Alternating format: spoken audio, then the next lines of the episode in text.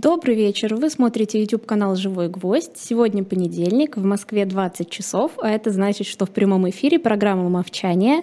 Э, с вами я, Евгения Большакова, и Андрей Мовчан, финансист, основатель группы компаний по управлению инвестициями «Movchan's Group». Э, Андрей Андреевич, добрый вечер. Добрый вечер, добрый вечер. Да, это опять я. Э, начнем, наверное, уже по традиции, которая у нас потихонечку складывается с вопросов от зрителей, которые оставили э, они под нашим с вами прошлым выпуском. Э, Руслан 757 спрашивает про инфляцию в США – он пишет, что инфляция идет на спад, и Федеральный резерв в какой-то момент в следующем году начнет снижать ставку, а значит доллар пойдет вниз. Будет ли это означать, что если доллар идет вниз, то все металлы, нефтепродукты, зерно и древесина пойдут вверх, а значит инфляция опять начнет расти? Отличный вопрос. А, ну да, мы второй раз так делаем. Второй раз начинаем передачу с вопросов. Если второй раз это традиция, будем считать это традицией. Зарождающаяся а, традиция. Да, часть этой традиции, что мы отбираем три вопроса каждый раз, потому что на большее просто не хватает времени. Вот, и на них отвечаем. Но вот вопрос номер один про инфляцию, да, это а, на самом деле отличный вопрос. Потому что а, если смотреть на длинные циклы, длинные горизонты, то ровно так и происходит, действительно. Есть времена, когда деньги стоят дорого, и это времена дефляции. Есть времена, когда деньги стоят дешево, и это времена инфляции. И, собственно, сколько стоят деньги, определяется в основном монетарной политикой, это ставками центральных банков. Не только этим, безусловно, и количеством денег, и способом их обращения, и так далее, и так далее, и так далее. Но если совсем упрощать, да, то вот мы сейчас ставку поднимем в Штатах, не мы, они, да, мы, мы, мы с этой стороны Атлантики находимся. Они ставку там поднимут окончательно где-то, консенсус говорит, до 5 с э, копейками процентов, 5,25, вроде как предельная ставка у консенсуса сейчас. Инфляцию победят, инфляция уйдет вниз, а, и а, в этот момент они могут теоретически начать ставку снижать. Почему? Потому что инфляция побеждена, теперь об экономике надо заботиться. Теперь нужно, чтобы денег было больше в экономике, чтобы она могла развиваться. Если они начинают снижать ставку, то э, остальные это большие страны их все еще догоняют, ставку повышают. Соответственно, э, спред э, ставочный будет сокращаться. Сейчас вот спред практически полтора процента у фунта с долларом, например. Да? Эм, стоимость хеджирования где-то 1,35 на год. А ожидает консенсус, что эти ставки сойдутся в какой-то момент в одной точке. Да, но это означает очень сильное давление на доллар вниз, а на фунт вверх. А, и фунт, по идее, должен расти с тех уровней, на которых он находится сейчас, до каких-то уровней, значит, каких это другой разговор, никто толком не знает, но, но доллар будет снижаться. Но обратите внимание, речь идет о том, что доллар будет снижаться к фунту, ни к нефти, ни к металлам, ни к э, древесине, э, ни к продовольствию, да, а именно к фунту, к фунту, к евро, к швейцарскому франку – и, в принципе, если вы обращали внимание на валютные колебания э, достаточно длинного периода, да, то, скажем, 20 лет назад евро в какой-то момент стоило 0,8 к доллару, да, потом евро стоило 1,5 к доллару, а теперь евро стоит почти 1 к 1 к доллару, да, то есть колебания валют очень большие. Но это никак не связано с колебаниями стоимости э, тех же самых природных ресурсов.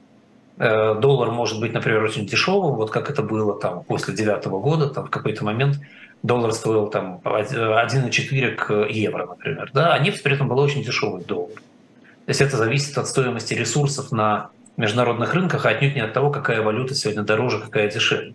Стоимость ресурсов удобно определять в корзине, она очень сильно колеблется. А, и, э, и это колебание значительно важнее, чем э, колебание стоимости разных валют. Поэтому правильный ответ на этот вопрос Э, в долгосрочной перспективе, да, конечно, мы имеем дело с периодами, когда валюты дорогие и дешевые, и ресурсы идут в противофазе, как правило. А в краткосрочной перспективе это никак не связано. И доллар может вернуться на уровень там, 1,20 к евро, скажем, 1,35 к фунту, а, и это никак не повлияет на стоимость природных ресурсов. Тем более, что надо понимать, что такая большая экономика, как Штаты, почти не влияет на мировой рынок природных ресурсов, а на нефти, скажем, потребляет почти столько же, сколько производит. Чуть больше она сейчас производит нефти, чем потребляет. Газа производит э, не критично больше, да, то есть это не такое уж влияние, чтобы сейчас определять цену на газ. И мы видим по ценам на газ, что Америка, которая активно пытается поставлять газ в Европу сейчас и поставляет на Восток достаточно много газа, тем не менее на цену сильно влиять не может. Вот, поэтому эти две вещи развязаны, и не нужно смотреть на них так ну, как бы прямолинейно, да, ситуация значительно сложнее. Пользователь Farewell задает вопрос, видимо, по следам э, наших рассказов из прошлого выпуска о статье экономистов из МГУ о реприватизации. Э, он спрашивает, а если бы во время приватизации 90-х все было бы выставлено на международные торги, что бы мы имели сегодня? Ну, я бы даже вот, э, я понимаю, что красивая молодая девушка стесняется читать, что прямо написано в вопросе. Я даже тоже стесняюсь читать, что там написано, но я перескажу подробнее. Значит, вопрос, если бы продано было имущество иностранцам, а не местным ворам, то жили бы мы лучше сейчас или не лучше? Вообще, что бы мы сейчас имели? Может быть, мы имели бы другую структуру власти. А, ну, смотрите, э, уважаемый господин Фаррелл, во-первых, мы не знаем, что было. Ну как мы можем сейчас определить, что было? Это столько разных факторов могло бы быть. По поводу местных воров, ну я вас могу утешить, воры существуют разные. И местные, и не местные, иностранные воры тоже так же отлично существуют. И если вы думаете, что э, управление имуществом, которое было приватизировано в России, было э, плохим, да, то это на самом деле не так. Э, это отдельный большой разговор, мы как-нибудь можем его устроить в передаче о том, как управлялись компании которые были переданы на приватизационных аукционах. А, но мое убеждение состоит в том, что они управлялись эффективно. А, другое дело, что собственники их эффективно же выводили капитал, активно недоинвестировали в развитие, в том числе российского внутреннего бизнеса. Ну и происходило это совершенно не потому, что эти собственники были российскими или не российскими, и не потому, что они много или мало заплатили за эту собственность, а потому, что риски в России были очень высокие. Последние попытки переинвестировать свою прибыль в Россию делал, по-моему, Ходорковский в там, 2000-х годах в начале, пока его не посадили. Дальше уже ни у кого таких иллюзий не было, что надо реинвестировать в Россию. И вот это вот э, недоинвестирование, в том числе в эффективное производство, в том числе в производительность и так далее, оно, конечно, очень серьезную отрицательную роль сыграло. Но большинство иностранных компаний, которые бы инвестировали в эти объекты, вполне возможно вели себя ровно так же.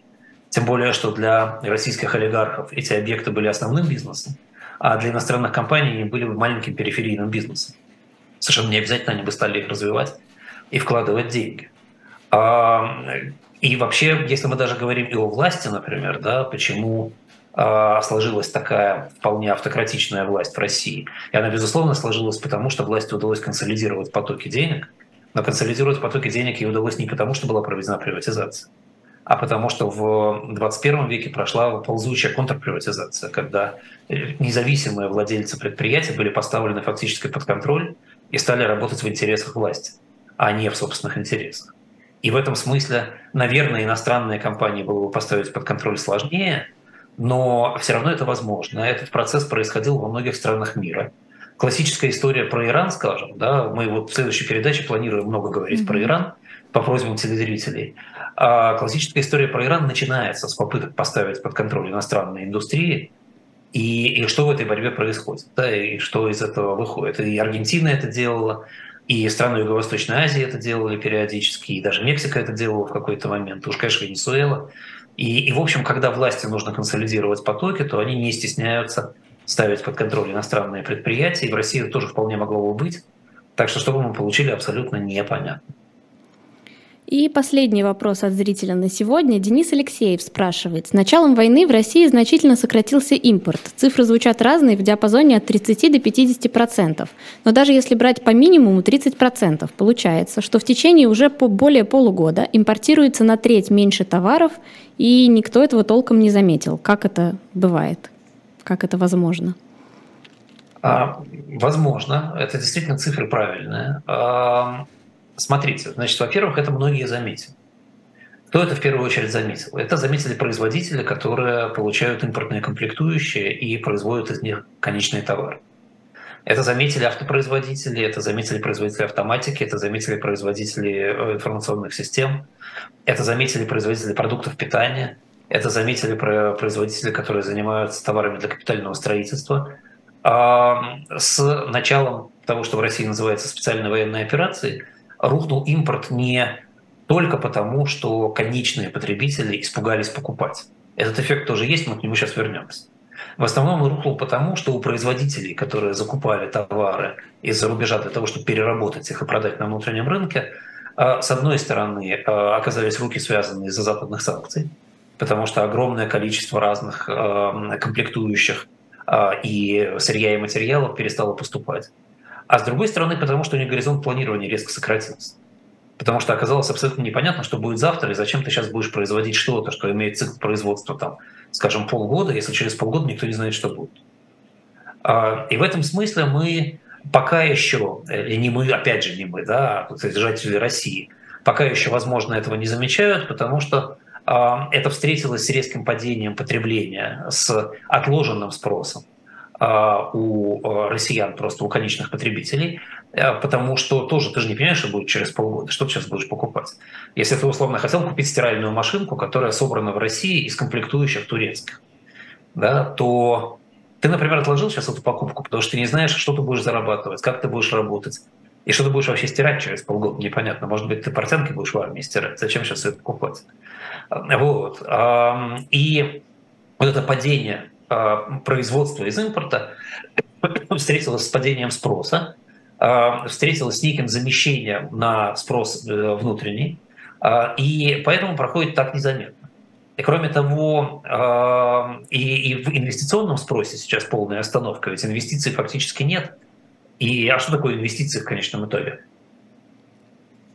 Реальная инвестиция это же не вложил деньги в акции. Реальная инвестиция это когда ты купил станки, когда ты купил какое-то сырье, когда ты построил какой-то объект. Да, вот эти инвестиции в России остановились. И а, эта остановка тоже связана с тем, а, не вызвала то, что остановились потоки импорта. В этом смысле ситуация, конечно, временная. Понятно, что за полгода увидеть многое невозможно, а, но со временем мы будем видеть эту проблему. Вот мы сегодня будем говорить про Турцию. Прошу прощения. Там происходит совершенно обратный процесс. Здесь резкое охлаждение экономики, а там происходит резкий перегрев экономики. Но там тоже мы будем говорить об отложенном эффекте, про который все говорят, и которого еще пока никто не видит. И, скорее всего, так странно синхронизировалось по времени, что в России эффект охлаждения и в Турции эффект перегрева будет виден в одно и то же время, где-то весной следующего года. Вот я думаю, что весной следующего года, если мы каждую неделю будем делать все еще эти программы, мы сможем к вопросу охлаждения экономики вернуться, посмотреть, что реально происходит, что будет, когда волна отложенного спроса все-таки придет, да, те, кто не ушел на фронт, захотят стиральную машинку, наконец. Да, а ресурсов у них и не будет, и стиральных машинок тоже не будет. Да, и как экономика будет себя в этом, в этом месте вести. Давайте немножко подождем. Вернемся тогда, да, к этому обсуждению через полгодика.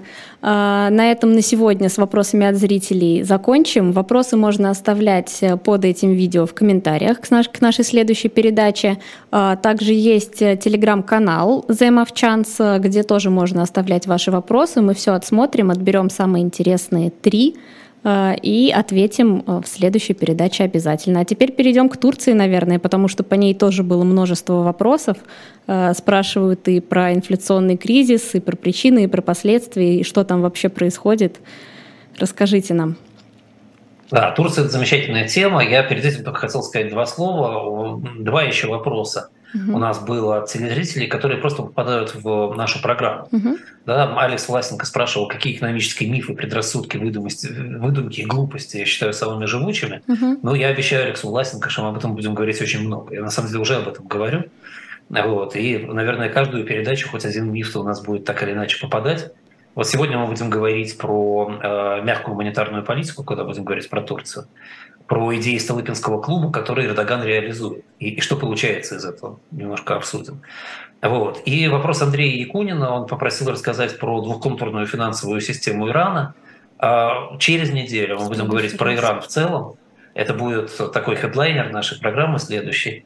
И, и там все про это будет. Это очень интересная тема, действительно, про их финансовую систему мы обязательно поговорим. Вот. А сейчас действительно уже нам пора переходить к основной программе передачи, а то треть программы мы уже практически проговорили о вопросах.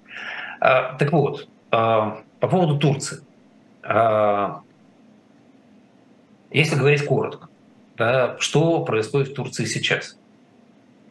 В Турции происходит экономическое чудо.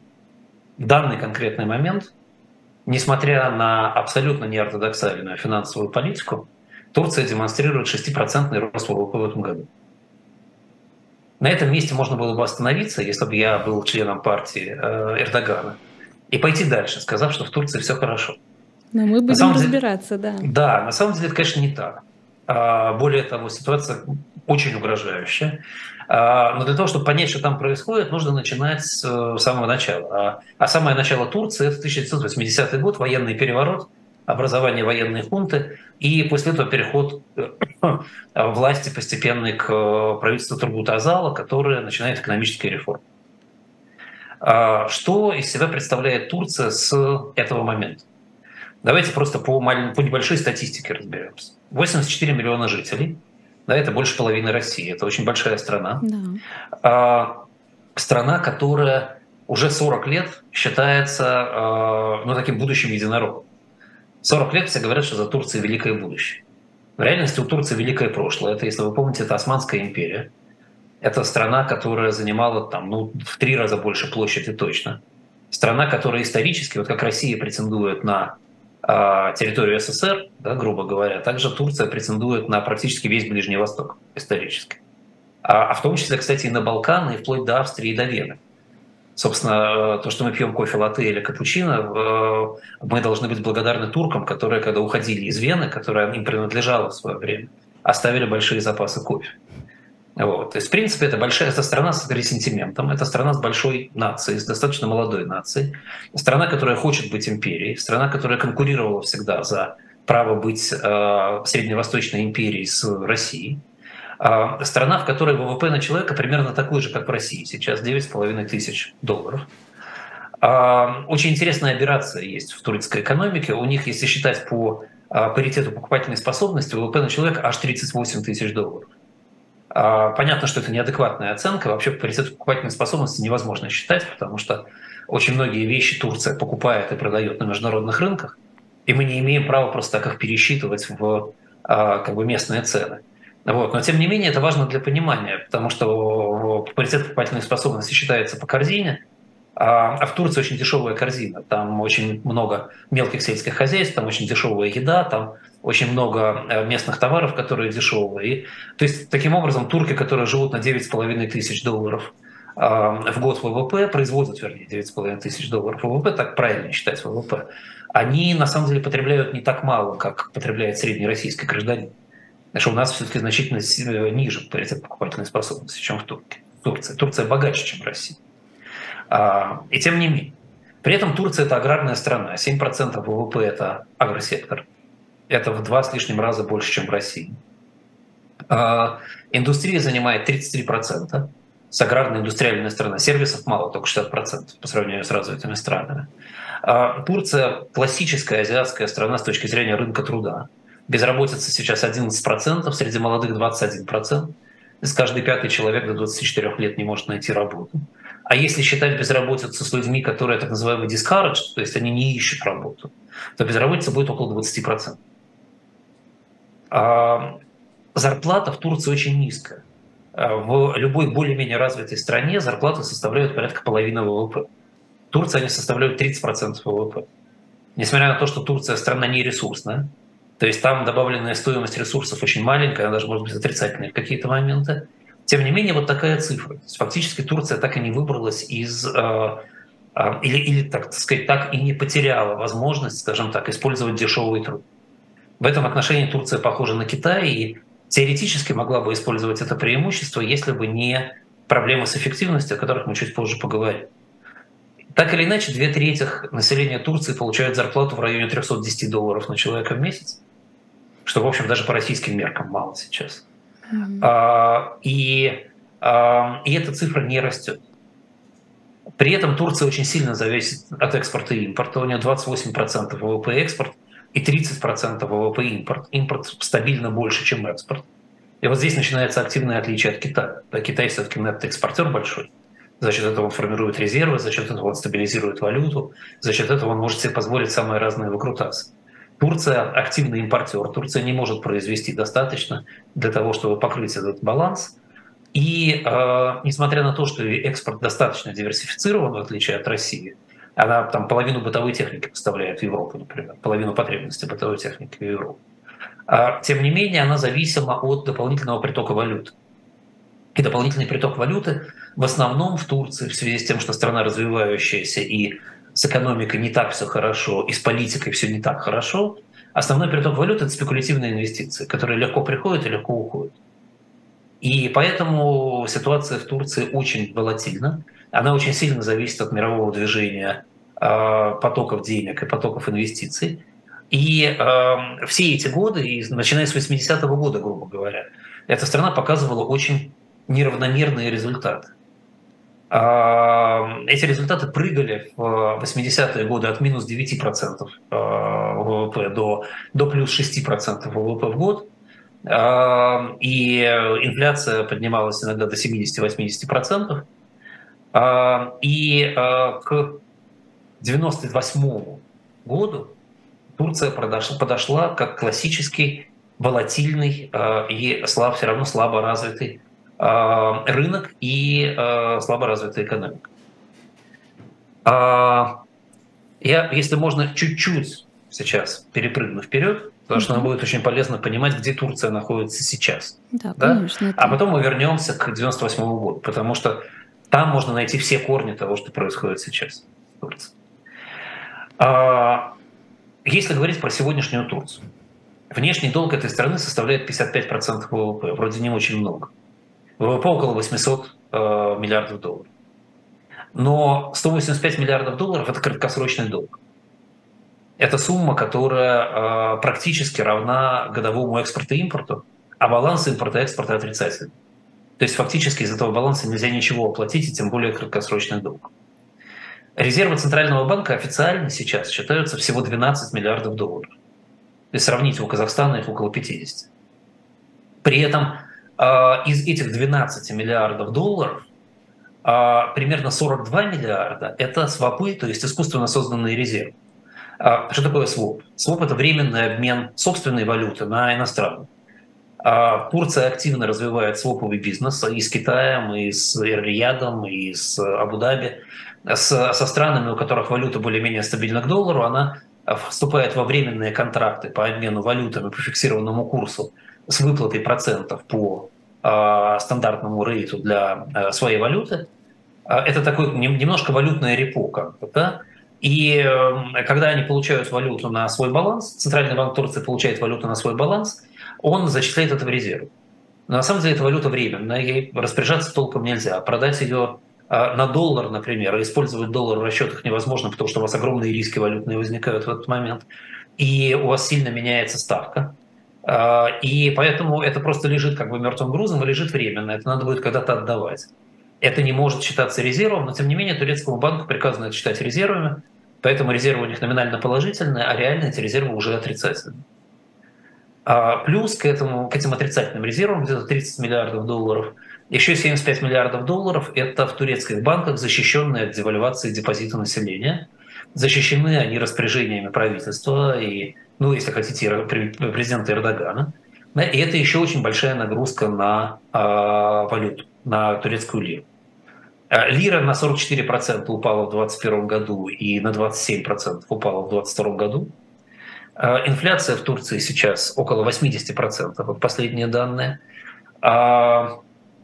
Причем, когда руководитель статистического агентства турецкого вышел с этими данными, то он подвергся а, чуть ли не матерной критике со стороны как оппозиции, так и а, правящей партии. Представители правящей партии заявили, что инфляция намного меньше, и они специально обманывают. Представители оппозиции заявили, что инфляция на самом деле намного больше, и они специально обманывают. В итоге Эрдоган уволил э, руководителя статистического ведомства. И кто теперь будет э, заниматься статистикой в Турции, мы пока не знаем но пока его нет, видимо, э, информация по инфляции не будет доходить. Последние данные, которые мы имеем, это 80%. А как вообще допустили такой высокий уровень инфляции? А, это подождите, сейчас мы обо всем этом поговорим, как это произошло. Это на самом деле любопытно, а, как эта политика развивалась. Вот. Значит, дефицит торговых операций в 2022 году еще 30 миллиардов долларов. То есть, если вы все это суммируете, вы можете представить себе, какая эта сумма набирается. Поверх этого дефицит бюджета 2,5% ВВП, это 21 миллиард долларов по 2021 году, и по 2022 году мы ждем примерно 40 миллиардов долларов дефицита бюджета, то есть 5% ВВП. Это ситуация, а, которая позволяет рейтинговому агентству Standard Poor's давать Турции сейчас кредитный рейтинг B. Это такой же кредитный рейтинг у таких стран, как Того, Уганда, Никарагуа или Монголия. Интересная а, компания. Да, но Эрдогана это не смущает. Почему не смущает, мы через три секунды поговорим. Итак, возвращаемся в 80-е годы. Не надо 80-е, 90-е годы. Про 80-е мы более-менее поговорили. 20 лет с 80 по 2000 год экономика Турции держалась на больших госзаимствованиях. А, государственные бумаги платили примерно 30% сверху от уровня инфляции все это время. Естественно, население несло туда деньги. Это был практически аналог ГКО. Если вы помните, кто-то помнит, да, наверное, из более старших зрителей и слушателей, какой кризис развернулся в 90-е с российскими ГКО, когда действительно они платили реальную ставку высокую, и падали все время в цене, потому что инфляция нарастала, и их покупали, и покупали, и покупали, и покупали, пока не был объявлен дефолт в 1998 году. А, в принципе, а, Турция обошлась без прямого дефолта в 1998 году, но ситуация была очень похожа. В 1998 году был общий кризис, общий кризис замедлил экспорт турецкий, а, соответственно, сразу дырка образовалась в валютных поступлениях. В 1999 году произошло большое землетрясение в промышленных районах Турецка, в итоге дефицит бюджета вырос до 12% ВВП, в Турции наступила рецессия, а банковская ликвидность рухнула из-за оттока инвестиций. Был знаменательный день в 1999 году, когда деньги в Турции на один день стоили 1700%. Ну, межбанковские деньги, естественно. Люди не умеют на один день брать и давать. Да, на межбанке 1700% а, была стоимость денег. А в этот момент, э, очевидно, надо было что-то делать. В Турции был введен э, emergency э, антиинфляционный план, объявлена была масштабная приватизация, МВФ пришел и дал 11 миллиардов долларов разовой помощи. Сразу, в общем, Турция, как говорят по-английски, была bailed out, была спасена, выкуплена фактически. А как только Турция была выкуплена в 2000 году, в 2001 году рухнула банковская система турецкая, а потому что в течение многих лет банки зарабатывали на огромных процентах по госбумагам. И когда э, инфляция была побеждена за счет инъекции МВФ, за счет приватизации, за счет э, программы сокращения балансов, то э, банки оказалось, что банки не умеют зарабатывать. Им зарабатывать было не на чем, кредиты стоили не так дорого, они их не умели давать, риски по кредитам были огромные. Э, и когда они попытались двинуться в сторону кредитного бизнеса, то они один за другим начали просто выходить из строя. При этом э, сохранялись тогда еще старые турецкие правила по выдаче большого количества льготных кредитов, которые они не могли не выдавать. А, и в результате примерно 35% баланса банковских организаций оказалось плохими кредитами, 20% э, по большим кредитам, 15% по тем самым обязательным так называемым кредитам, которые давались агропредприятиям и мелким ремесленникам. В итоге примерно 30% банков просто погибло, объемы кредитов сократились примерно на 30% в следующие годы. Система была полностью санирована, перестроена, отменены обязательные кредиты. А в банке была влита большая ликвидность со стороны государства. Тем самым вот впервые был раздут настоящему турецкий баланс после кризиса 1998 года. Вот. И в течение ближайших двух лет были массово реструктурированные обязательства у промышленных компаний. Понятно, кто пострадал. Да? Пострадали все те, кто давал деньги этим компаниям, пострадали все те, кто покупал государственные банды, пострадали иностранные инвесторы. Все были, чувствовали себя пострадавшими, все были крайне недовольны. И, и вот в 2003 году на, на фоне всего этого к власти приходит новая партия в Турции, которая называлась «Справедливость и развитие». Очень хорошее название, совсем не популистское ни разу. Вот. Во главе с э, президентом Гюлем, и который, человеком становится президентом Гюлем, и премьер-министром становится Реджеп Эрдоган. Эрдоган, надо сказать, я не знаю, насколько вы знаете, кто такой Реджеп Эрдоган. Личность неординарная. Он был мэром Стамбула в 94-98 годах.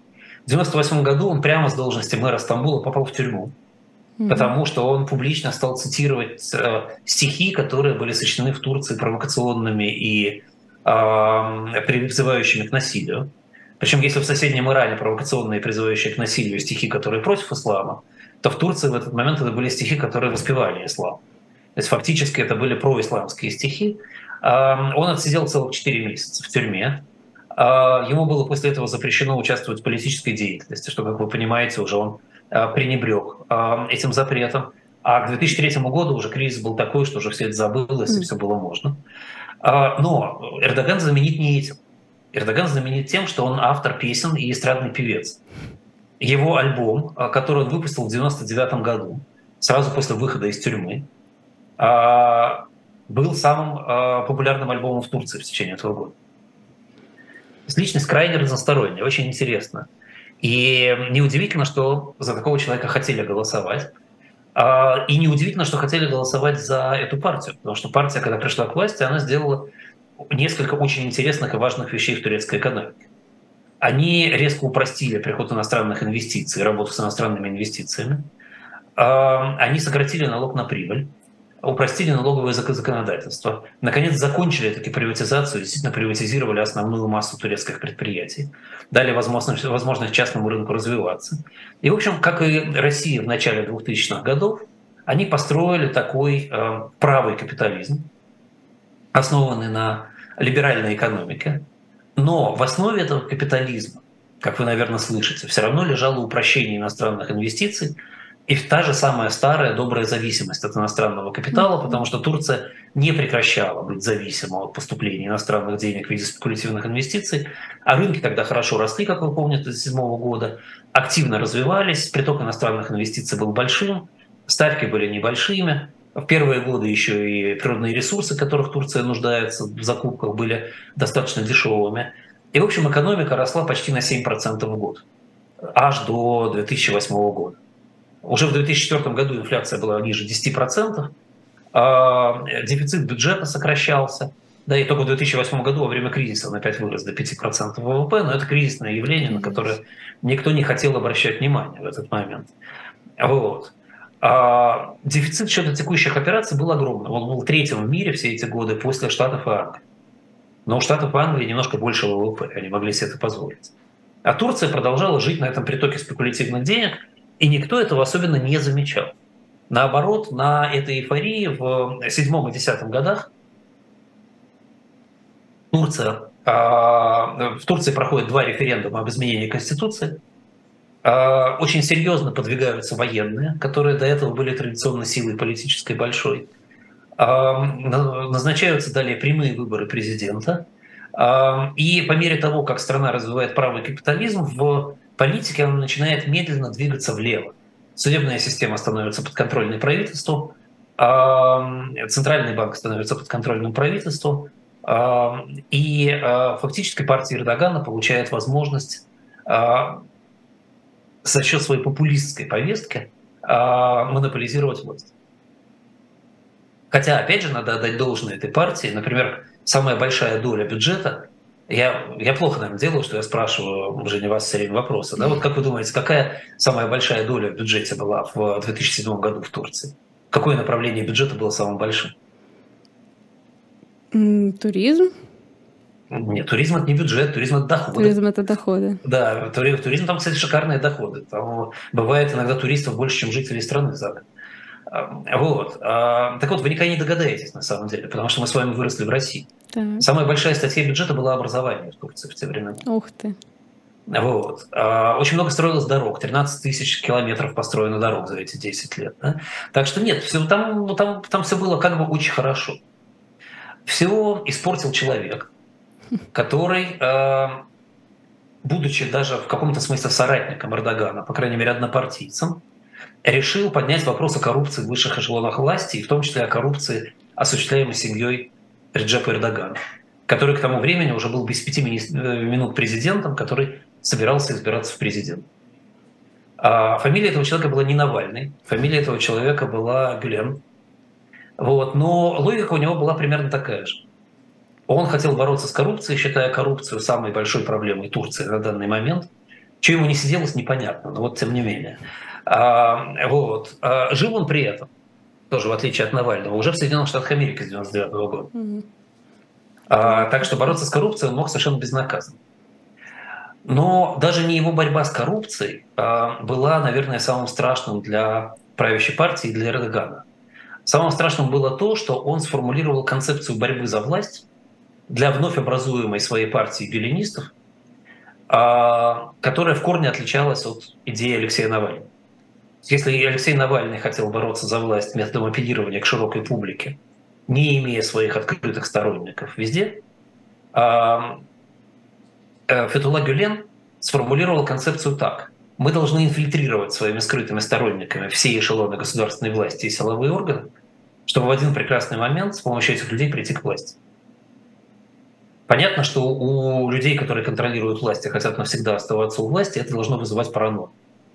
У них им должны мерещиться везде агенты Гюлена, которые инфильтрируют органы власти и которые уже завтра могут их свергнуть. Это, вот ровно это произошло с окружением Эрдогана, из партии Эрдогана. И, конечно, весь экономический фокус э, партии в этот момент исчез. Они переключились на победу на выборах и на борьбу с э, партией Гюлена и с гюленистами.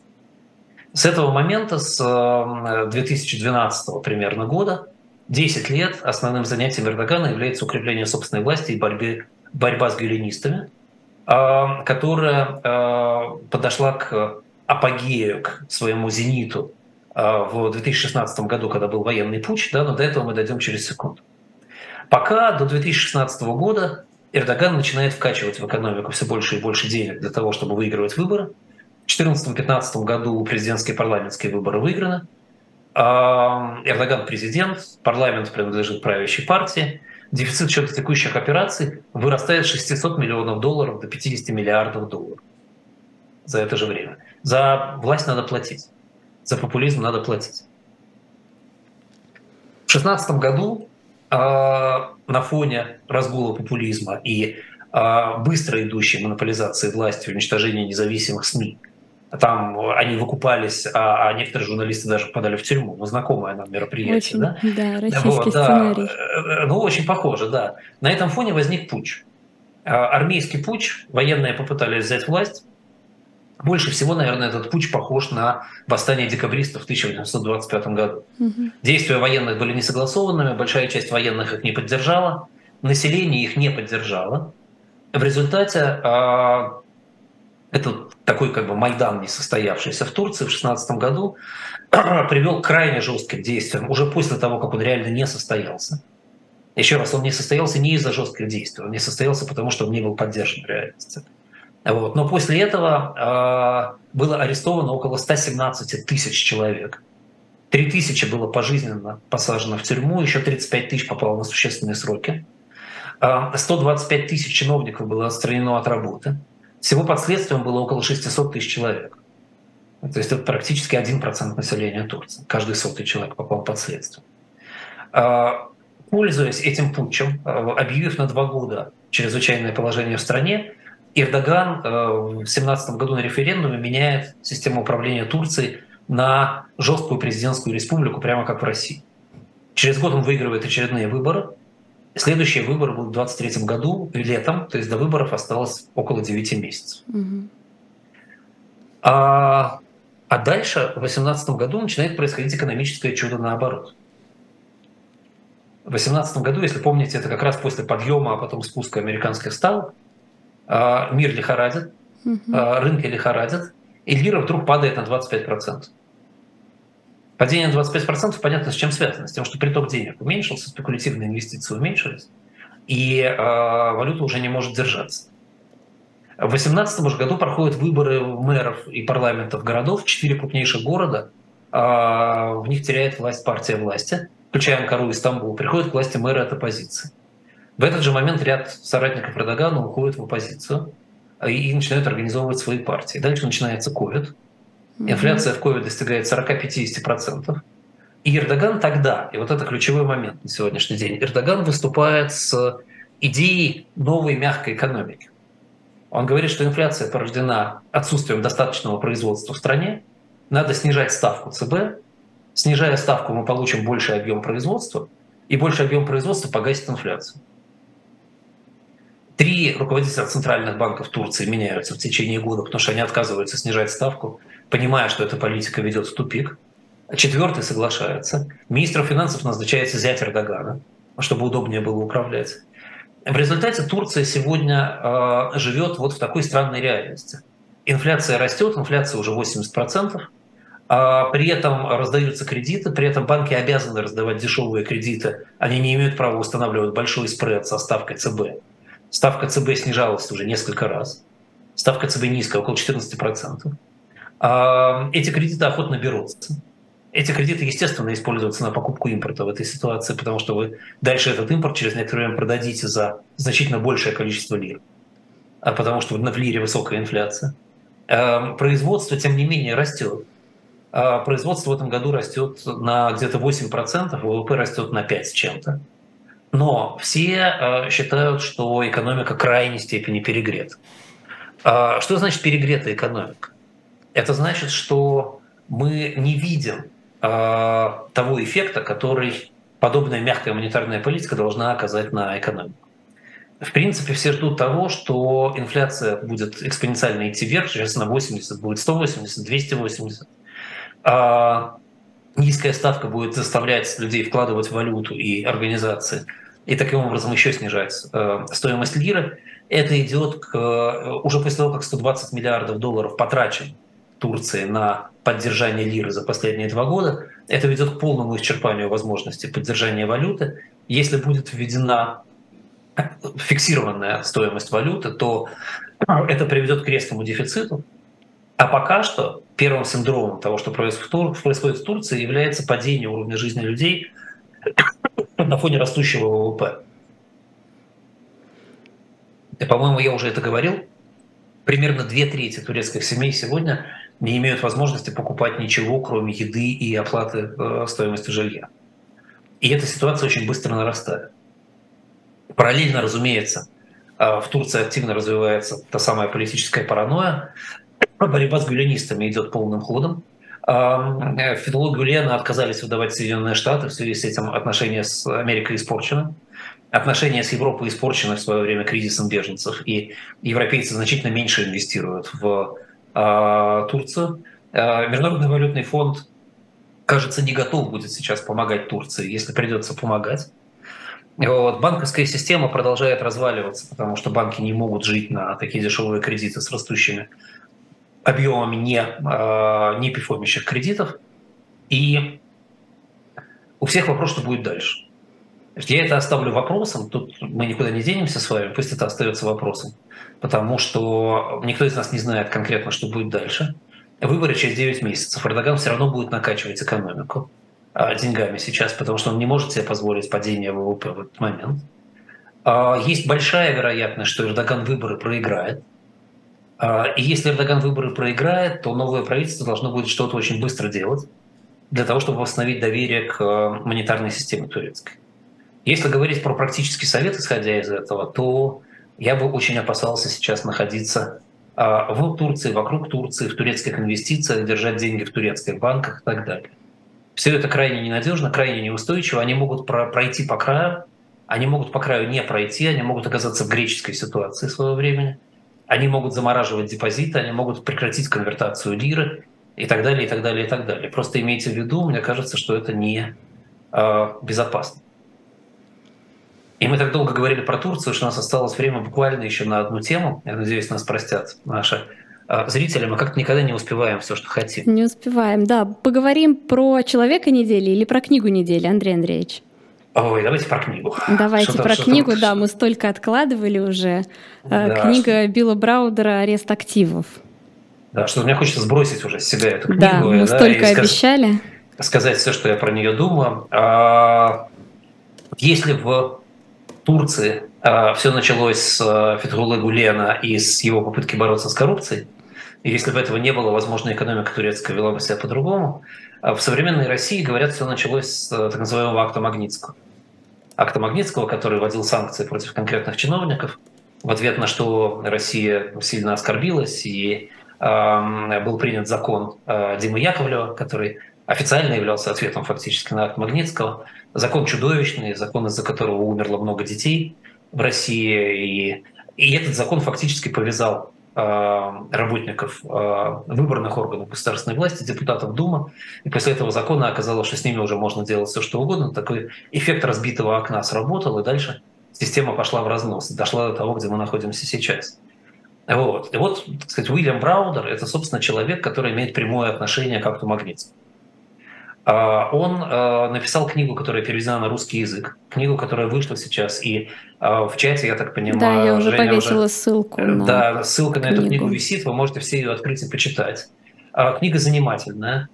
Книга описывает то, что нам хочет рассказать Уильям Браудер о истории, которая предшествовала гибели Сергея Магнитского в тюрьме российской, и дает то объяснение, которое хочет дать Билл Браудер этой гибели и тому, что происходило дальше.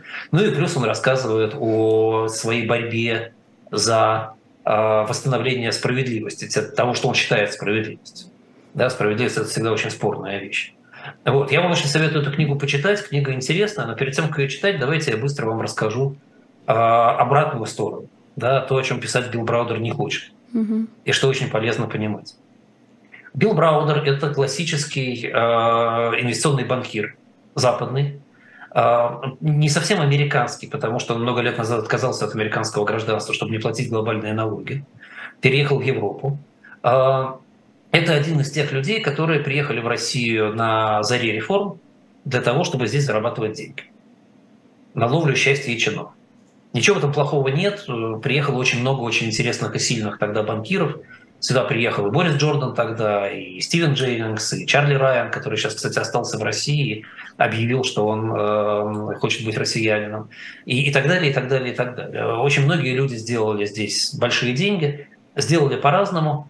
Эм, э, Билл Браудер в конечном итоге создал э, для э, акционеров банка Сафра, э, которые тогда были одними из акционеров банка Republic National, создал в России фонд, который, начиная с 98-99 года, инвестировал в так называемые российские голубые фишки, в акции крупнейших российских компаний.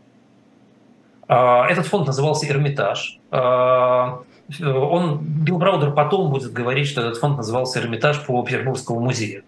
В реальности этот фонд был так назван, потому что штаб-квартира одного из акционеров Republic National находилась в здании Эрмитаж в Париже. Mm-hmm. Но, но это не имеет отношения к делу, естественно. А, этот фонд э, получил несколько, там, несколько десятков миллионов долларов от Republic National а, и дополнительные деньги от э, каких-то других клиентов. Денег было не так много, но получив, там, по-моему, 93 миллиона долларов в общей сложности в 1998 году, э, он дорос до размера 4 миллиарда к 2007 году, к 2006 году. Это, это огромный, огромный рост. Да? В 41,5 раз вырос этот фонд. Ну, надо заметить, что индекс РТС вырос в 38 раз за этот же период времени. И одну треть объемов этого фонда составляли акции «Газпрома», которые выросли пример, примерно там по столько же, там 40, там 45 раз за это время. Вот. А самую большую прибыль они получили на акциях «Седанка», которая выросла вообще в 100 раз за этот период времени. «Газпром», собственно, этот фонд изгубил по большому счету. Э, акции «Газпрома» было запрещено покупать иностранцам. И для того, чтобы иностранный фонд их купил, пришлось построить сложную схему, которую все тогда строили. Нужно было создать российскую компанию, она получала бы деньги в кредит от иностранцев, покупала на себя акции «Газпрома», потом, значит, когда нужно было закрывать позицию, продавала, платила налог на прибыль 35% и выводила бы деньги на Запад, соответственно. А, так делали все, но, а, как и многие другие, Билл Браудер решил сэкономить на налогах, и поэтому компания открыл в Калмыкии. А, опять же, если кто помнит, 90-е годы в Калмыкии компании платили налог на прибыль меньше. По-моему, это было 15%. И мало того, что он открыл компанию в Калмыкии, он нанял там на работу инвалидов. А компании с инвалидами э, в штате платили налог 5,5% вместо 15%. То есть 35 вместо 5,5 вместо 35 а, это огромная прибавка, на, когда у вас рост в там, 40 раз. Да, это огромные деньги, которые а, западные акционеры фонда заработали за это время и, соответственно, часть заплатили комиссию Биллу Браунеру. А, и, но в 2004 году, когда в России началась охота на налоги, и после истории, после огромного дела ЮКОСа стало понятно, как легко делаются эффективные налоговые дела в том числе, и это стало одним из инструментов силовых органов, на калмыцкой компании фонда «Эрмитаж» обратили внимание. Я хочу еще раз подчеркнуть, что в этих калмыцких компаниях и в найме инвалидов на работу не было ничего противозаконного. Это не имело ничего общего с э, здравым смыслом, естественно, да, потому что, ну, зачем компания в Калмыкии, чтобы покупать акции «Газпрома», и зачем нужны инвалиды, чтобы покупать акции «Газпрома», да? Понятно, что все это было, э, ну, как бы эффективно, да, но при этом абсолютно законно. Но в России грань между законностью и рациональю, она всегда размыта. И поэтому возникло уголовное дело а, по недоуплате налогов. Естественной реакцией Браудера на это было закрыть эти компании быстро, там всем все выплатить, все закрыть, заплатить, компании обанкротить. В 2005 году, как бы, так сказать, тема была снята уж, я не знаю, какими способами, я там свечку не держал, кто с кем договаривался. Вот. Но, как оказалось, дело это висело в пространстве и просто ждало своего часа, когда его можно было всерьез, всерьез реализовать. Второе дело возникло по э, тем же э, компаниям, правда, по другой, вернее, компании, не калмыцкой компании Камея, в 2005 году, потому что она платила налог на дивиденды 5% по соглашению с Кипром, в то время как э, следственные органы считали, что должен быть был налог 15%. Ну, в общем, шла классическая борьба между налоговыми органами и а, следственными органами и крупными инвесторами. Такую борьбу проходили все а, практически все инвесторы. Большинство ее выигрывало, потому что совсем не к чему было придраться. Вот. И, возможно, Браудер тоже выиграл бы всю эту борьбу, если бы он не занимался тем, что он называет активизмом, а вообще говоря, в мире называется гринмейл. Гринмейл – это процедура, при которой ты покупаешь долю в компании, и под видом улучшения корпоративного управления компанией начинаешь атаковать либо менеджмент, либо саму компанию целиком и, в общем, чудовищно мешаться. И когда тебе говорят, ну, ну, ну что, ты что ты хочешь, чтобы так не мешался, ты говоришь, купите у меня дороже рынка. И тогда я перестану мешаться, потому что вы меня выкупили. И таким образом ты зарабатываешь дополнительную прибыль. Гринмейл разрешен в большинстве стран мира. Это гадко, но это не является преступлением. Билл Браудер практиковал этот гринмейл очень активно. Хотя, как мы видим, в конечном итоге это ему не очень помогло, потому что он дал результат похожий на результат индекса РТС. Но э, он атаковал так и «Газпром», и «Роснефть», и, и «Седанка» то же самое, да, и другие компании. И до такой степени надоел нашим олигархам, менеджменту и Кремлю, что в 2005 году у него просто отобрали визу и сказали больше его не пускать в страну. Когда это произошло, он начал поднимать шум на Западе. Когда он начал поднимать шум на Западе, то э, те самые налоговые дела были быстренько возобновлены, как у нас обычно бывает в России, ответ уголовными делами на все, что тебе не нравится. Параллельно, параллельно происходила еще одна история. В 2006 году был либерализован рынок «Газпрома». Компании, которые держали «Газпром», нужно было как-то ликвидировать. Большие налоги были уплачены с этих компаний, те самые там 5,5% а которые не в Калмыкии, те 35%. Эти компании нужно было убрать с фонда, акции проданы, деньги переданы западным инвесторам, можно было инвестировать уже с Запада, не платя ни копейки налогов, естественно. Да? Вот. А, и, эм, и в этот момент начинается мистика. Мистика, как бы, правда, мы, наверное, никогда не узнаем. Мы так и не знаем, то ли Браудер сам продал эти компании юристам для того, чтобы они их закрыли, то ли эти компании похитили у Браудера, как он сам утверждает, специалисты из налоговых и налоговой полиции. Кто вообще был инициатором схемы по возврату налога? Схема по возврату налога очень простая. Повесить фиктивные убытки на компании и потом сказать, прибыль-то была меньше, поэтому верните налог назад. Мы этого не узнаем уже, наверное, никогда, но если только, не знаю, после смены режима в России не будет дополнительного расследования проведено. А российская официальная версия Браудер все это сам придумал. Официальная версия Браудера – это сделали российские налоговые органы с тем, чтобы руководство российских налоговых заработало на этом много денег. Так или иначе, э, сам же Браудер, его люди написали заявление по поводу кражи компаний и э, организации фиктивной схемы по возврату налога. В ответ на это совершенно другое дело от 2005 года было снова возобновлено, и Сергей Магнитский – Эм, юрист-аудитор фонда «Эрмитаж» попал в тюрьму, где очень быстро погиб.